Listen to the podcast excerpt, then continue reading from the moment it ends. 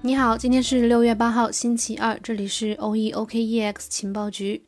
上个周末，萨尔瓦多在迈阿密举行的比特币2021会议的最后几个小时引起了轰动。萨尔瓦多的总统布克勒宣布，他将向该国的国会提交一项法案，承认比特币作为法定货币。其中，这个总统布克勒的政党在萨尔瓦多的国会当中拥有绝对多数席位，这就使得这位总统的任何立法提案都极有可能获得通过。如果萨尔瓦多通过这项提案，这就意味着比特币会变成他们国家的法定货币。成为法定货币的重要意义就是，他们国家会允许用比特币去签订债务，并且以比特币进行结算，允许银行使用比特币进行交易、存款，使用加密货币进行贷款等等。而更令人兴奋的是，萨尔瓦多宣布比特币为法币这个事情被写入了比特币第六八六六零四号区块。那么萨尔瓦多是个什么样的国家呢？是什么原因使得他打算将比特币作为法币？萨尔瓦多是一个位于中美洲北部的沿海国家，是中美洲人口最密集的国家。在2019年的人口统计当中，该国的总人口数量是670.5万。他们国家的主要经济来源呢是以农业为主。萨尔瓦多可以说是传统意义上的发展中国家。早在2000年的时候，萨尔瓦多的国家货币便在该国的恶性通货膨胀之下崩溃。为了拯救国内的经济，萨尔瓦多随即宣布把美元作为他们的法定货币。随后，萨尔瓦多开始逐步淘汰国内本身的货币。此后开始，美元一直占据他们的主导地位。在这次的会议上，萨尔瓦多的总统公开发言，希望用比特币做萨尔瓦多在2001年用美元做的事情。很显然，布克勒呢想要通过同样的方式，使比特币替代美元在萨尔瓦多的统治地位。他说，由于萨尔瓦多已经废除了本国货币，转而支持美元体系，现在允许人们在两种合法等效的替代货币之间自由选择，不会造成什么损失。那为什么之前选择了支持美元体系，为什么现在又转向选择比特币呢？萨尔瓦多这么做的主要原因呢，就是想要弱化美元在他们国家经济当中的统治地位。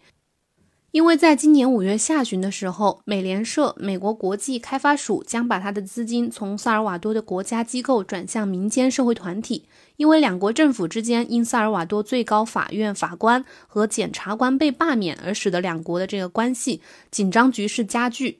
一旦美国选择经济制裁萨尔瓦多的话，这个经济体系以美元为主的萨尔瓦多将会没有丝毫的抵抗能力。萨尔瓦多的这个发言确确实实引起了国际社会的热烈讨论，许多比特币的信仰者更是欢呼雀跃。但是这个公告、这个消息并没有立即让比特币的价格暴涨，仅仅只是拉平了比特币在过去二十四小时的跌幅，下跌控制在了百分之四左右。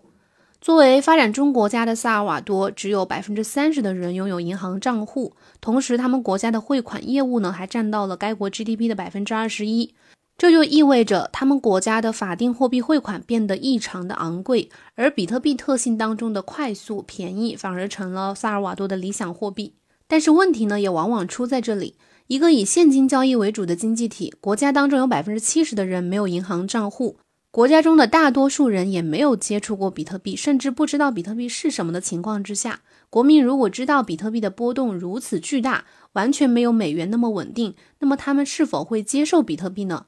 如果在使用比特币支付的情况下，发现比特币的价格波动可以带来巨大的财富，那么萨尔瓦多的国民又是否会从传统经济转向炒币经济呢？而且还有一个情况是什么呢？萨尔瓦多是世界上中低等收入国家之一，我甚至怀疑大部分的人还付不起比特币转账的这个手续费。当然，萨尔瓦多现在的情况已经是足够糟糕了，使用比特币也没有什么问题，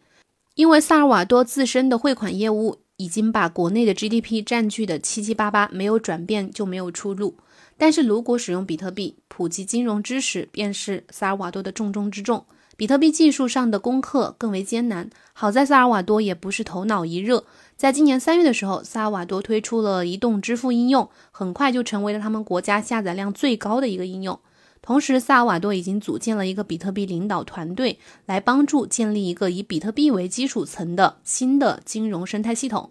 但是，我们都知道这其中的难度有多高。不过说到底，这个新政策对许多萨尔瓦多人来说是一个重要的福音。尤其是那些没有银行账户的人口。无论实施技术如何，比特币都是大部分发展中国家的选择之一。萨尔瓦多已经迈出了这一步，未来会有越来越多的发展中国家会选择这一条路，因为他们都想躲避美元体系对于一个国家经济的制裁。萨尔瓦多可能会是第一个，但绝不是最后一个。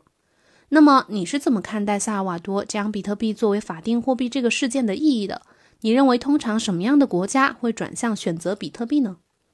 以上就是我们今天节目的所有内容，感谢收听，明天同一时间再见。